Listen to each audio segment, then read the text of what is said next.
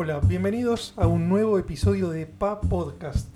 El último episodio que hicimos fue el episodio número 20 y fue el final de la temporada 1.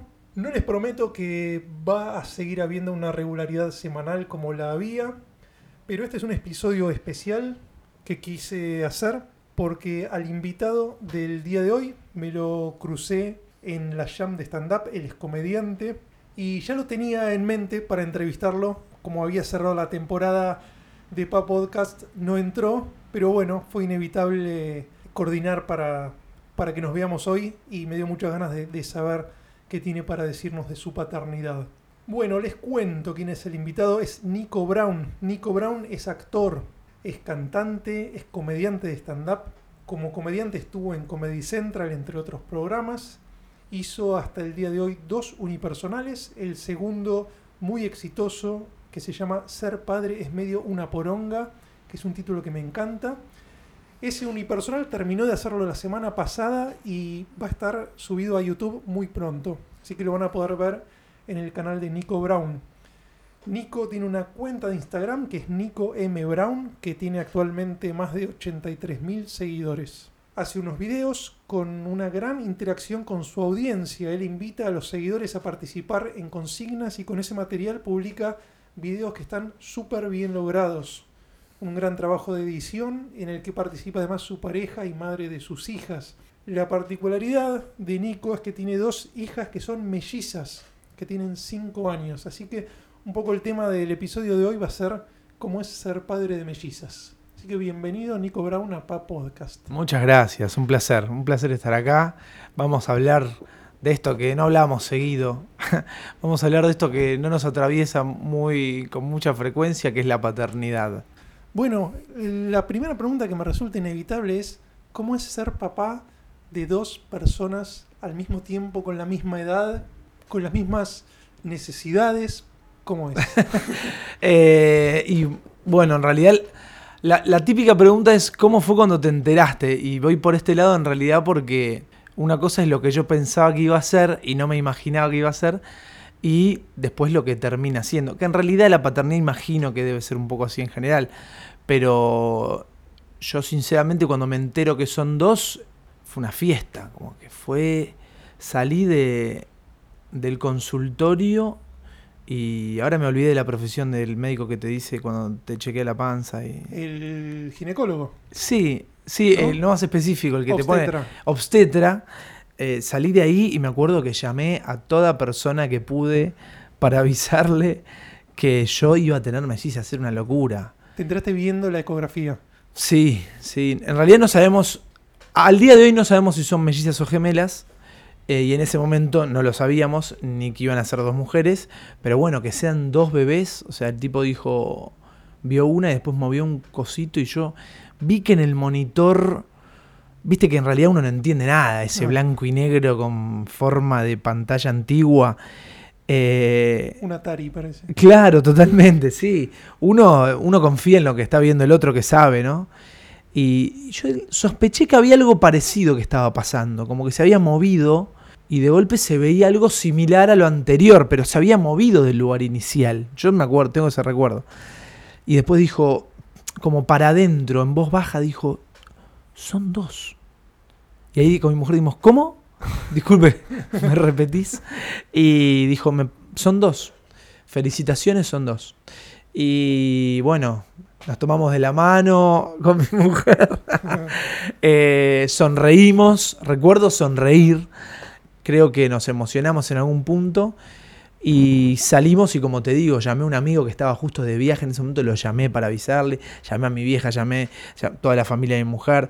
Eh, fue como un revuelo, qué alegría, qué bárbaro. Y nada, y después es un, es un quilombo. Contestando la respuesta a la pregunta inicial, es un quilombo, digamos, es un quilombo porque, bueno, es una particularidad. Eh, dos seres humanos, en mi caso iguales, mismo sexo, que comparten todo te das vuelta y está ahí queriendo lo que vos tenés. O sea, es, convivir con eso, eso genera complicaciones, genera un trato, una, una, una logística, una manera de pensar, de tratarlos, una forma de ser padre, uno necesita de un tercero que sepa sobre el tema que te ayude, eh, ayuda profesional, un quilombo, digamos. En algún punto yo creo que está bueno, se va a facilitar la tarea, esto de que no se aburren, que están juntas, a veces lo, podemos, lo está en práctica, se ve, pero es un quilombo, es un quilombo. No tenés experiencia de ser papá de uno. Eso es muy loco. es como que. Es como empezar a cursar dos carreras al mismo tiempo. Me siguen muchos padres de uno que lo que yo cuento a partir de mi experiencia para ellos es como anillo al dedo para su vida. Entonces entiendo que en realidad, a partir de eso, entiendo que cada uno tiene una capacidad de paternidad, digamos. Eh, hay gente como Maru Botana o otras personas que tienen capacidad de, mucho amor y de mucha paciencia y de y han nacido para 8 o 9 pibes por ahí. Entonces, en el fondo, la cantidad de hijos que vos tengas no es que es más difícil o más fácil, tiene más que ver con vos y no tanto con el número. Yo creo que con uno ya iba a tener problemas, así te digo. Pero sí, no, sé lo que es uno, ya está. Por un lado está bueno porque como con un tiro ya está, o sea, ya estaba, ya bajé dos. Ya estamos. Pero, pero mm, no, no sé lo que es, no sé lo que es. Yo sirvo de ayuda a veces al que tiene uno porque dice, bueno, este, este la tiene peor. ¿Cómo debe ser? Tener dos, qué suerte que no tuvimos dos. Hay gente que me cruza por la calle que no me conoce, pero me ve con dos y dice, uy, yo me, me hice pegar un tiro. Escuchaba ese comentario, yo me hice pegar un tiro. Y se va. Y te deja con la... Y te deja con... Pero bueno, me parece que a todos nos acostumbramos, ¿viste? Sí, ciertamente. ¿Cómo es la dinámica para los que no somos papá de, hijos mellizos? ¿Cómo es la dinámica entre ellas en tu caso? ¿En las actividades y demás van como juntas o cada una tiene una personalidad muy independiente y se duplica el foco de atención? Por un lado es inevitable que un alto porcentaje de la vida lo hagan juntas. Es inevitable, o sea, te facilita la vida a vos como padre. o sea, si no, la logística es muy complicada porque necesitas de un adulto para una y entonces automáticamente otro adulto para la otra. Entonces ya automáticamente la familia se debería de dividir y cuanta más libertad a las dos les quieras dar, individual, digamos, libertad individual, más logística y más organización. Entonces en realidad lo más fácil es juntas, que es lo que pasa en la mayoría, en la mayor parte del tiempo. Ahora el tema es que necesitan independencia, necesitan individualidad, porque les complica el desarrollo ser dos, ser equipo de acá para allá, hablarles a las dos, sea, que sea vamos a comer, que sea vamos a bañarnos, que el plural sea siempre lo que las involucra a la hora de hablarles, eso les complica la vida, les, les complicó el habla, ellas empezaron a hablar más tarde. Eh, entonces tuvimos la necesidad de eh, prestar atención, eso hablaba un poquito al principio, de, prestar atención a cómo les hablas, prestar atención a, qué manera te referís a ellas y, para que para ellas sea más fácil, para que para ellas entiendan que una es Isabela, la otra es Nicoleta, porque como te digo, si no es muy fácil envolverlas y vamos, vamos y vamos, vamos que no vamos para allá, vamos que no vamos para el otro lado. Sí que por ahí como padres es más fácil entre comillas, pero es total un lío para ellas. Y es la única concepción de vida que ellas tienen desde que nacen. Entonces para ellas la concepción de vida es, ah, somos un equipito de dos pibas de la misma edad. Y esto del nombre es secundario, tener un nombre por ahí. Entonces, todo esto complicó. Eh, también lo que fue muy loco es que nacen de a dos y, tienen una forma de, desenvolverse en la vida, siendo las dos, una se encaja en un lugar y la otra en el otro. ¿Cómo sería eso? Eh, para ser más, más, más simple, a partir de que nacen, una se ocupa en el lugar de la, de la líder, por decirlo de una manera, la hembra alfa, al ser dos mujeres, y la otra es la seguidora, y se entienden de esa manera y funcionan bien. El problema es que ese funcionamiento empezó a complicar a una, a la seguidora, porque la seguidora, que era Nicoleta, era la, que aceptaba todo, la seguía la hermana, y empezó a, dejar de lado su, esto es muy psicológico lo que estoy hablando, ¿no? Pero dejar de lado su, su yo, su personalidad, empezó a hacer la que tenía más complicaciones en el habla, entonces tuvimos que empezar a, primero entender qué estaba pasando, porque había una que eh, en un momento dividimos la logística y la mandamos al jardín a una a la mañana y a la otra a la tarde. Entonces teníamos, teníamos que organizarnos para que uno quedarse, uno que se quede con una en la casa, que era yo, porque yo trabajo más en mi casa, y la otra la mandaba al jardín. Y después venía el momento de, ir a buscar a la del jardín, dejar a la primera, eh, la que estaba en casa, y todo ese cambio, bueno, llegó el día del cumpleaños. Y tuvimos que festejar el cumpleaños con una a la mañana en el jardín y con la otra en el jardín. O sea, llevar una torta a la mañana, cantar feliz cumpleaños y después lo mismo, pero la tarde. Y notamos que en el cumpleaños de Nicoleta, cuando llegamos al jardín, Nicoleta estaba en otra. Estaba el grupo todo sentado, tomando la merienda, el té. Y Nicoleta estaba en otra. Estaba en su mundo.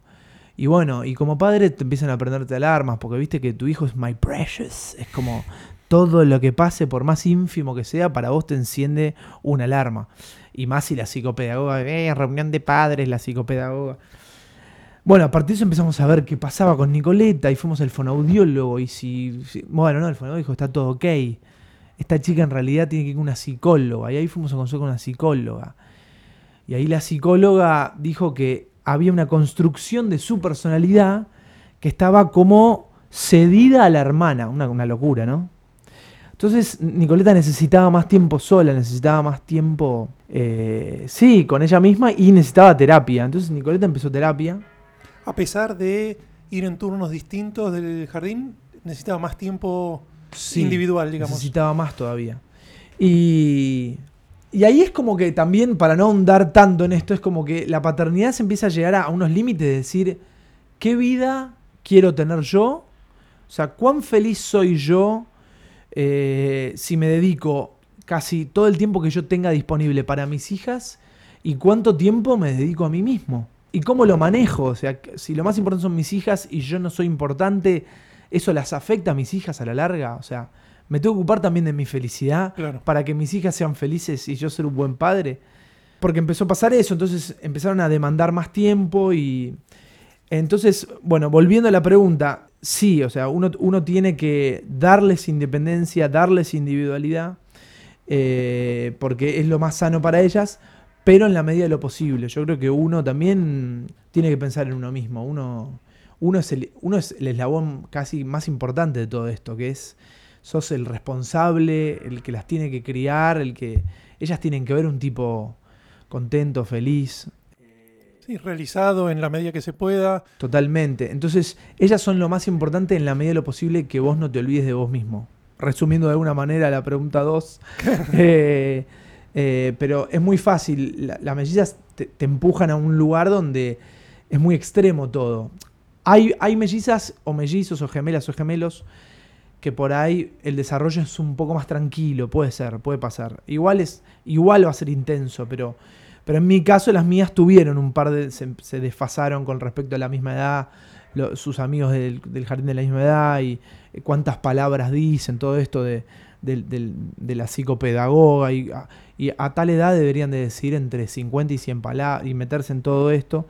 Eh, nada, es como que vivís la paternidad un poco más al palo, digamos, ¿no? Eh, obviamente yo no sabía esto cuando nacieron. Yo estaba feliz de, esto de, ay, son iguales, las voy a cambiar, se van a cambiar los novios, van a una va a ir a probar matemática por la otra, ¿viste? Yo estaba más en esa simplicidad, pero no.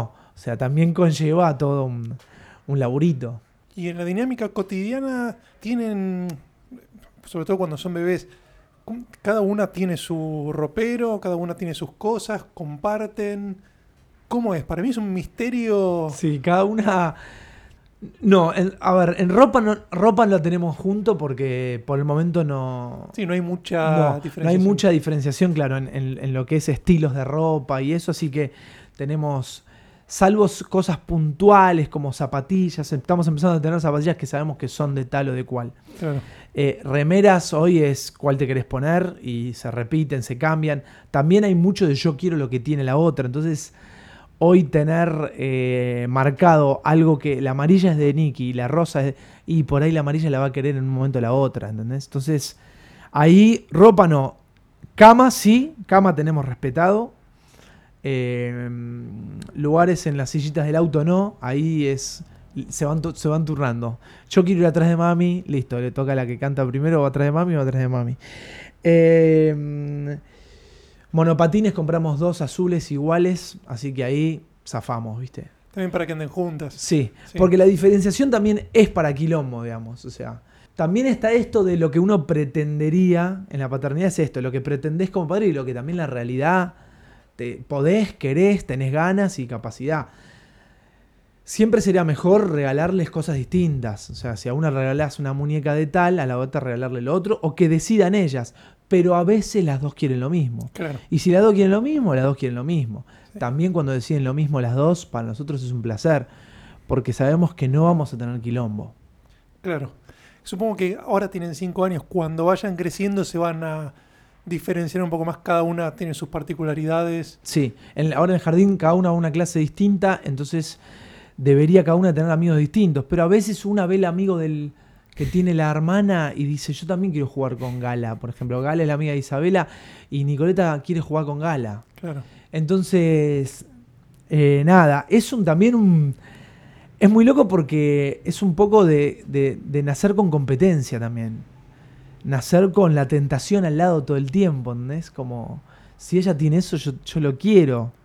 Es rarísimo, ¿no? Uf. Como que tengo el mismo derecho a tenerlo. Sí, yo soy hijo único, yo soy, soy, eh, a mí me crió mi mamá soltera y yo siempre les digo y también me digo para mí y le digo a mi mujer que para mí nacieron con suerte, o sea, nacer con una hermana desde que nacés, estar acompañado desde que nacés, para mí pasa que es mi visión desde mi lugar, Claro. que soy hijo único, estuve tanto tiempo solo.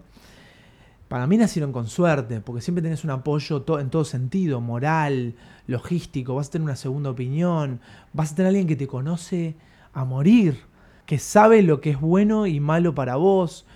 Para mí es el, mejor sentido de compañerismo y amistad, es el de ellas dos. Entonces yo voy, voy a tratar siempre de acompañarlas y de guiarlas en que sepan aprovecharse y, y sepan aprovechar el vínculo que es único. Y también yo he hablado con muchos adultos mellizos y nada, para ellos es, es- es- es lo mismo, se llevan bien y Sí, una complicidad este, irreemplazable. sí, no, con todo lo bueno y lo malo, pero, pero sí, lo malo digo porque también conozco un caso de mellizas que una se puso de novia y se fue a vivir a Miami y la otra dijo yo me voy a ir a Miami porque, porque no podía estar sin su hermana de alguna manera. Fuerte. Y se fue a hacer su vida a Miami, ¿no? Pero a estar cerca de su hermana. Porque la hermana creo que también quedó embarazada, entonces a estar cerca de... Sí, muy fuerte. Por eso digo con todo lo bueno y lo malo. Pero lo bueno es esa conexión hermosa de, de que, que nadie, yo no lo voy a vivir con nadie, ni vos, ni nadie que no tiene un hermano gemelo mellizo. Cuando se enteraron que, que iban a tener hijas mellizas, ¿leíste material, te informaste, te asesoraste con alguien sobre el tema o fue más este, autodidacta? Sí, lo primero fue un... No, yo eh, un ratito hablamos antes y te conté que, que me puse a leer varios libros. Uno de los libros se llamaba Mellizos, Trillizos o más, Multifamilias, Mellizos, Trillizos o más, muy buen libro. Y ¿De quién es? Que en este momento no me viene el nombre de la autora porque son un par de autoras que son madres múltiples. Eh, creo que una vive en Bahía Blanca ahora. Tienen un grupo de WhatsApp que se llama igual como el libro, un grupo, perdón, de Facebook que se llama Multifamilias. Eh, de, de- de cual fuimos parte de Toque, cuando nos enteramos que eran dos. Y lo que más empezamos a consumir es la cotidianeidad de ese grupo de Facebook, que ahí había de todo y de todas las edades, madres ya con hijos adolescentes múltiples o, o- o madres con hijos chicos. Y ahí veías todo la cocina, que era un poco impactante porque había madres que subían posteos que eran tristes y desesperantes, tipo, no aguanto más, los quiero matar, empiezo a bañar a uno, lo seco, lo no sé qué, papá, empiezo con el otro, después lo con el otro y después el primero me vomita y lo tengo que, o sea, no aguanto más, necesito a alguien, pero posteos así desesperados posta, te digo, ¿eh? También gente, leía mucha gente sufrida de familia tradicional, que el padre sale a, a laburar y la madre se queda todo el día, todos los días con los pibes, angustiante, que yo decía, no sé cómo hacen, no sé, o sea, la verdad que admiro a todas las mujeres que, que son amas de casa y, y logran que no les explote el cráneo. Claro. Eh, Em, ¿Cuánto te sirve a vos o a ustedes? ¿Cuánto les sirvió ser parte de ese grupo donde comparten este tipo de cosas de familias múltiples? Muchísimo, muchísimo. Prepararnos. Para nosotros siempre fue clave prepararnos y, y tratar de, saber eh, qué es lo que va a venir. Por ejemplo, nos pasó este ejemplo de, por ser dos, en el embarazo la trasnucal nos dio raro los valores. Entonces nos recomendaron hacernos la, la, la punción, ¿no? Que la punción es tan discutida porque es para saber si efectivamente tus hijos van a tener síndrome de Down o no. Sí. Y, y al ser dos, los valores dieron raros y la recomendación fue, mirá, no sabemos si los valores dan raros por, por ser... eh, Claro, al final, o sea, dio, que, dio que, que no, que los valores dieron raros porque nos hicimos la punción. Pero nos hicimos la punción por algo que me dijo mi mujer, que era también, yo me la quiero hacer la punción porque tiene riesgo la punción. Pero yo me lo quiero hacer, riesgo de perder el embarazo. Yo me lo quiero hacer porque si llegan a tener síndrome de Down, me gustaría prepararme, me gustaría leer, me gustaría que el día de, parir ya estar preparado para hacer. Entonces lo mismo con esto. Entonces sí nos pusimos a leer, nos pusimos a, a, ser parte del grupo, que vos me decís esto de si nos sirvió o no, y sí, nos re sirvió, nos re, nos re preparamos. Eh, casualmente también tengo una amiga que es madre de trillizos y también fuimos a la casa, que nos dijo, lo- el primer consejo fue lo mejor que pueden hacer es ahorrar. Ahorren para enfermeras a la noche, si pueden, tener a alguien que los cura a la noche porque no van a dormir. Y para nosotros fue, mirá, se voy a pagarle una mina para que venga a mi casa a dormir a la noche, que me toque la puerta, me entre un bebé adentro del cuarto, que yo le dé la O sea, olvídate, me dijo, mi mujer me dijo, olvídate. Al mes estábamos pip, pip, pip, pip, pip, hola, sí, ¿qué tal? Enfermera, sí, necesitamos que venga de lunes a viernes. Y fue, fue uno de los mejores consejos que nos lo dijeron y no lo, no lo seguimos.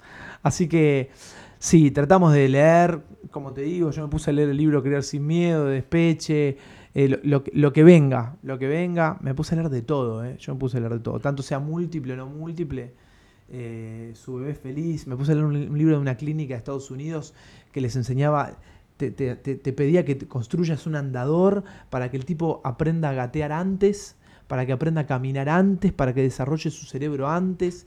Y nada, me metí en una movida que después me salí porque soy, me fanatizo rápido yo de las cosas. Pero sí, yo la paternidad empecé de golpe a, me empecé a, absorber todo conocimiento habido y por haber. Y después me di cuenta que está bueno, sirve.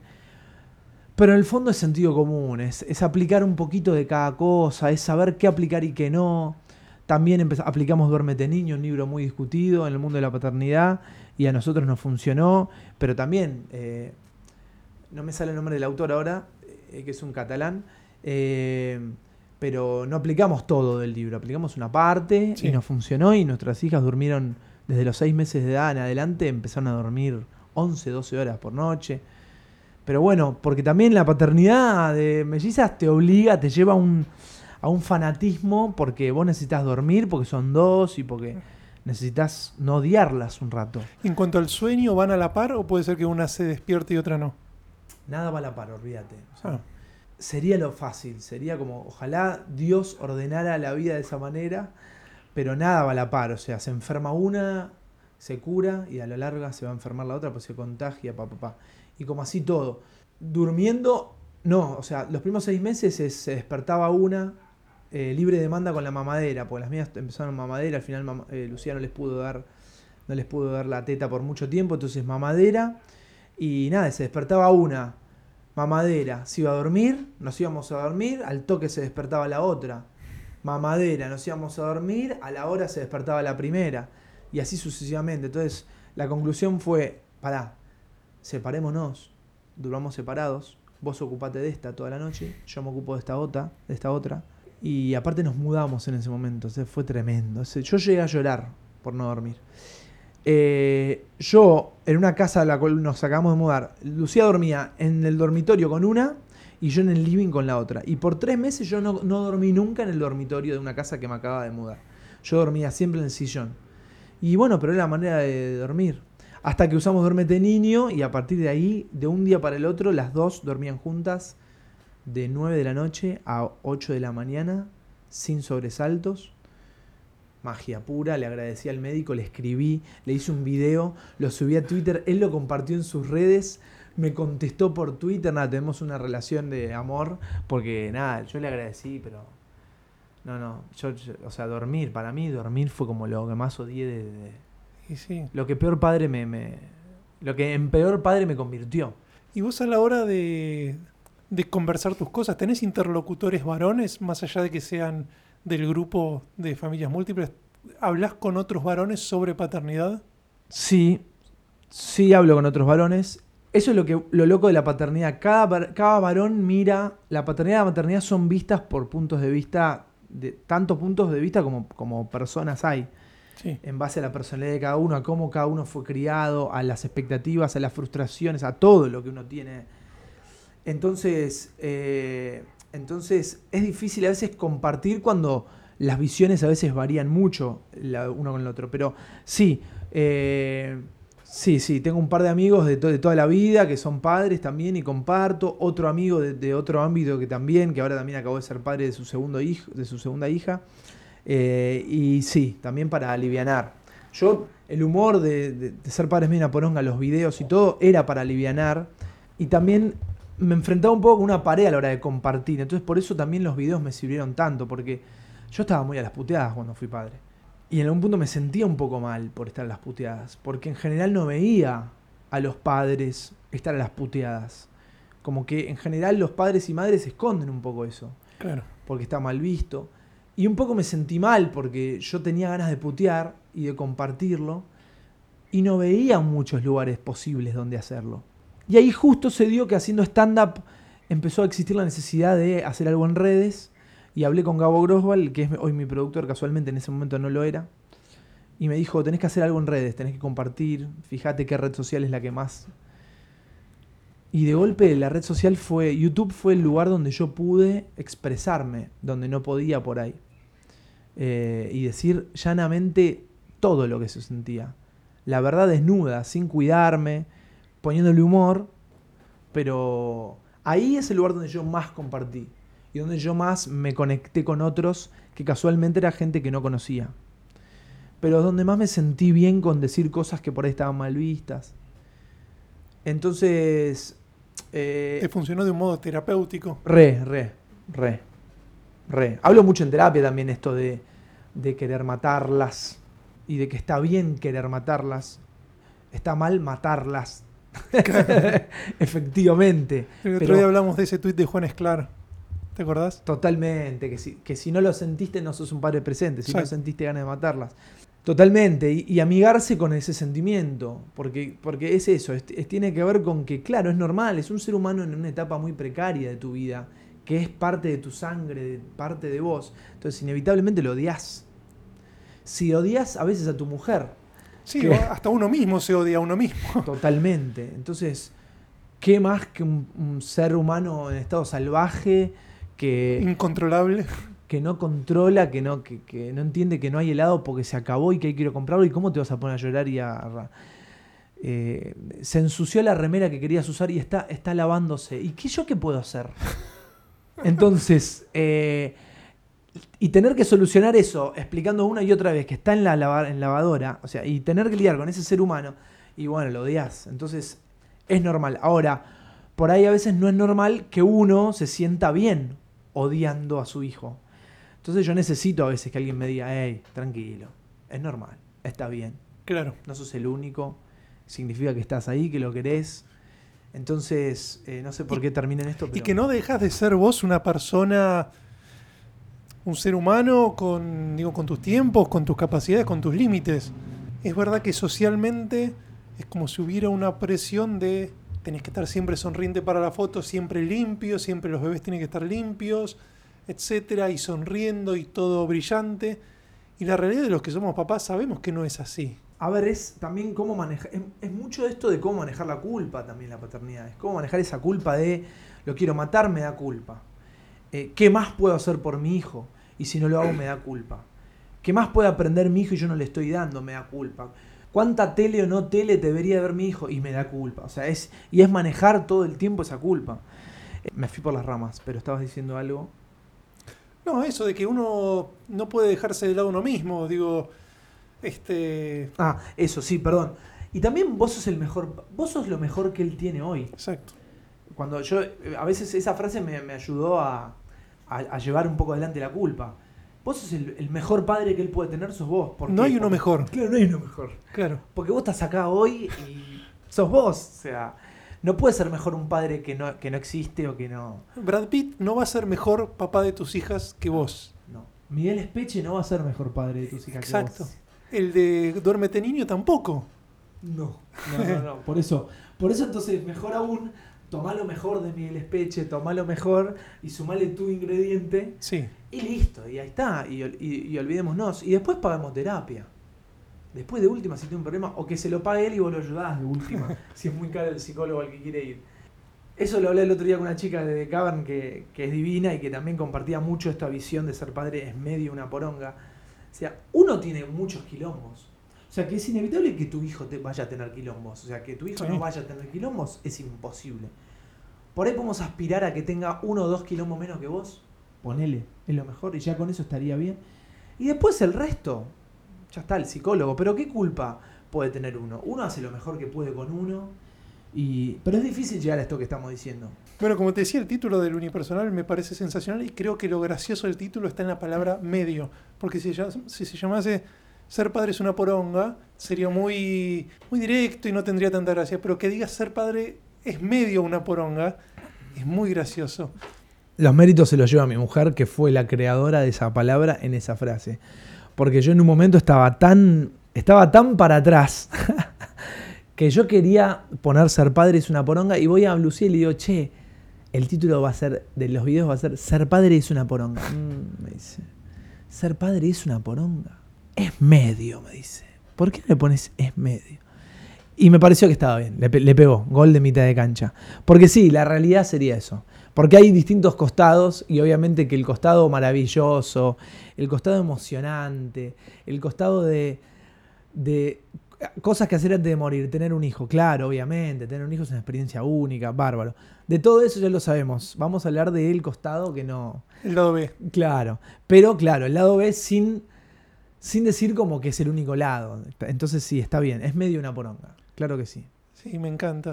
¿Vos- ¿En tu familia hay eh, antecedentes de mellizos? ¿O en No, la no familia hay. de, mamá ¿Podés creer que no hay? Por eso, eh, nosotros no sabemos si son mellizas o gemelas, pero suponemos que son gemelas porque son las dos mujeres, mismo sexo, es una señal de que pueden ser gemelas y eh, son muy iguales. O sea, la, la gente le cuesta mucho diferenciarlas, la, la- la dentista dijo, tienen los dientes iguales. Suponemos que son gemelas y entonces, si eso es así, eh, la gemelidad en el embarazo es pura y exclusivamente mala leche. Digamos, digamos que no tiene que ver con la familia, no tiene que ver con si hay o no hay casos.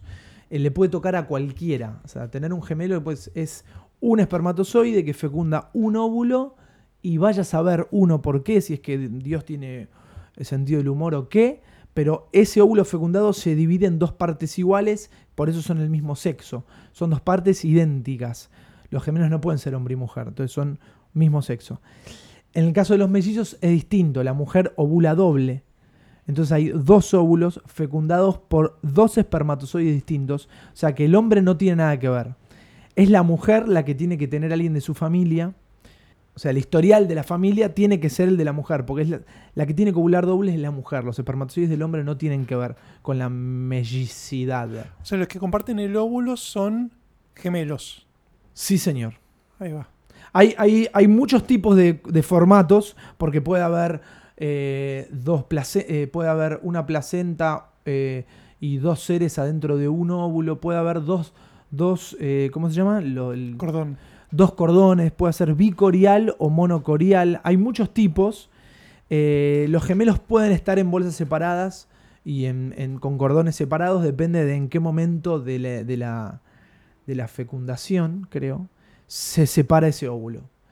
Eh, los mellizos sí o sí, ya me estoy metiendo en un terreno medio ambiguo. Pero eh, nada, en nuestro caso estaban en bolsas separadas nuestras hijas. Tenían dos eh, bicorial biamniótico. Dos líquidos amnióticos, o sea, dos bolsas. Eh, y en un momento se decía que las gemelas solo pueden estar en, un, en una bolsa. En, en nuestro caso estaban en dos bolsas, pero los gemelos pueden estar en dos bolsas si se separan de toque. Si el óvulo se separa en los- entre el día 1 y el día 3, eh, puede haber gemelos que, que tengan, eh, cada uno tenga su cordón umbilical, su bolsa. Es muy loca la naturaleza. ¿Estuviste presente en el parto? Sí, claro. ¿Qué me puedes decir de ese momento? Muy loco, muy loco. Parece un. Parece un 2x1 en Pharmacity, digamos. porque. Porque te llevas dos, digamos. O sea, ¿entendés? Entonces y es muy loco porque te llevas dos y te la vas llevando de a poco. Eh, vas ahí, la mía fue cesárea, la, la de Lucía fue cesárea. Yo estaba ahí y sale uno, qué lindo, qué emoción. Esta es. eh, esta es Isabela. Wow, wow, wow, wow, wow. La envuelven y se la llevan. Y de golpe la querés acompañar. Eh, no, pará, me quedo a ver la- el nacimiento de la otra, porque alguien no tiene el padre, quiero ver también la otra. Y de golpe está bueno, eso es como intenso y, y es, es- ves dos partos en uno. Claro. Eh, me voy, a, voy a escribir ese chiste del farmacito y me lo voy a llevar. Eh, eh, Es como pasa al cine, terminás de ver una película y enseguida empieza la siguiente. empieza la otra, pero está copado. Porque, Claro. porque ponele que te tocan dos danzas con lobos, te querés cortar los huevos. Pero, pero en este caso sí, es como, a ver qué distinto va a ser esto, qué, qué otra cara tiene. ¿Y hubo diferencia entre el primero? Sí, hubo diferencias, fue muy loco. Hubo diferencias en. eh, cuanto a- apenas nacieron eran más distintas las caras, entonces ahí dijimos, son mellizas de, seguro porque son distintas, tienen ojos distintos, o sea, no el color de ojos, pero tenían rasgos distintos y aparte cada una actuó distinto a la hora de nacer. Eh, una eh, lloró de toque, que fue Isabela, y Nicoleta nació y se sentó y miró para todos lados y miró la gente que la estaba rodeando y cuando entendió todo lo que estaba pasando empezó a llorar. Eh, y ahí esa fue la primera diferencia que la primera diferencia que tuvieron entre ellas. Y después bueno, nada, después eh, una aventura, una aventura muy linda, pero muy intensa, muy intensa. ¿Te consideras que podés ser una referencia para padres de mellizos, gemelas o, o familias múltiples? Bueno, a veces lo soy sin querer serlo. La gente está muy atenta a veces a opiniones que tengo sobre la paternidad. A la salida del show yo salgo a saludar a la gente, a sacarme fotos y todo. Y, y por ahí me pongo a charlar con el padre con el que me estoy sacando la foto y veo que lo- el resto de los padres que están esperando ahí me están escuchando y, Claro. y me preguntan cosas de opiniones y entonces a veces sin querer serlo soy referente más que nada por cómo lo vivo por ahí y porque a veces no tengo no tengo tapujos a la hora de hablar por ahí en ese sentido soy referente pero pero como te digo no es el deseo sino es Sucede. que tengo ganas de, de yo vivir sin presiones a la hora de ser padre Claro. y de vivir sin críticas, porque también es, es una parte de la, de la paternidad, esto de que cómo me van a ver los demás, qué opinión van a tener, si soy un malo o buen padre. Y eso te cambia mucho y te hace sufrir o te cambia mucho la calidad de vida que tenés como padre.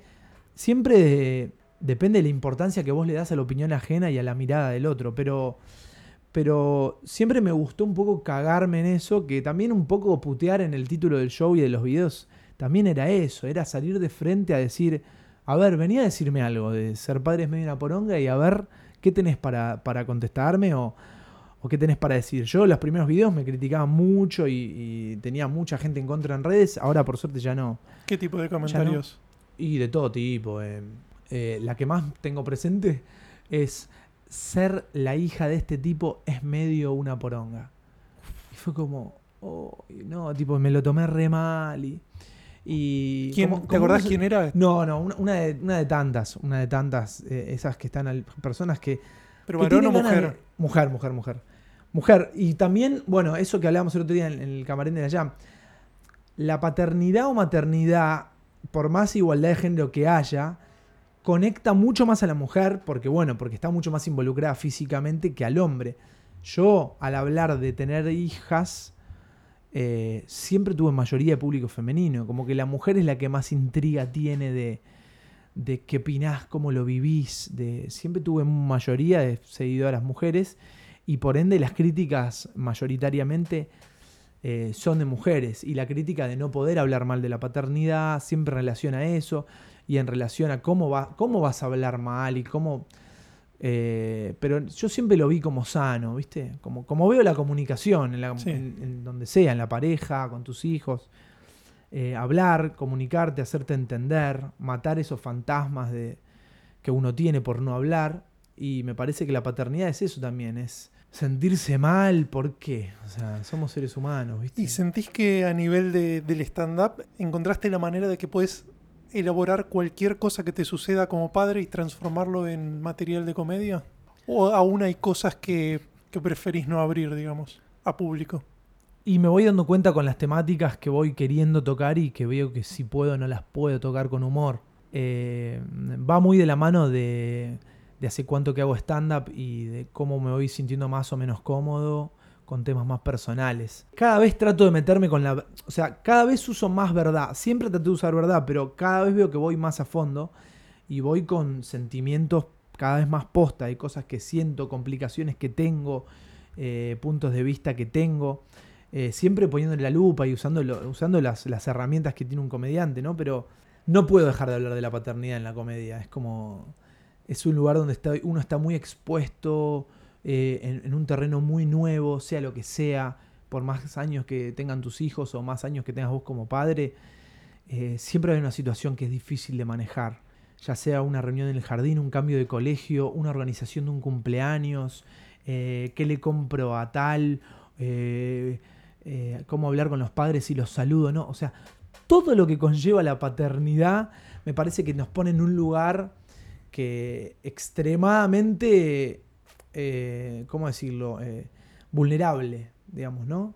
Más hablo y, y más me voy también dando cuenta que la vida, en realidad, exponerte, salir de tu casa, es un poco ser vulnerable. Pero la paternidad, yo me siento muy cómodo en las inseguridades que me genera la paternidad y entonces hago mucha comedia con eso. Porque te corre del modelo con el que uno viene, te cambia las necesidades de, Y, de un también- hijo. y como decía uno de mis profesores de, de stand-up, Alejandro Angelini, que es esto de tomar el poder de algo. Si vos te reís de eso, es que, que tomás el control o, o, o- o eso, ya, ya te deja de, de controlar y vos lo pasas a controlar eh, a eso. Y creo que la paternidad y el humor tiene que ver con eso. Hacer humor sobre la paternidad es un poco dejar de sentirse inseguro y mal con algo, con una decisión que tomaste o con un punto de vista que tenés y pasar a adueñarte de eso, de reírte y que no sea todo tan grave y que sea más de ver, resolver sobre la marcha con sentido común y darle para adelante. Entonces, siempre pienso que todo lo que hago es también es para ser mejor padre.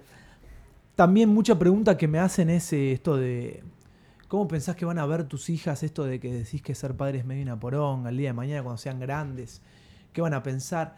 Y en el fondo creo que yo lo necesité para ser mejor padre con ellas. Entonces va de la mano de eso, ¿viste? De chi- chivo expiatorio, de sacarme cosas encima, de no estar frustrado o de que, es todo eso, la culpa de lo que hablamos. Entonces el humor sanador, me sana.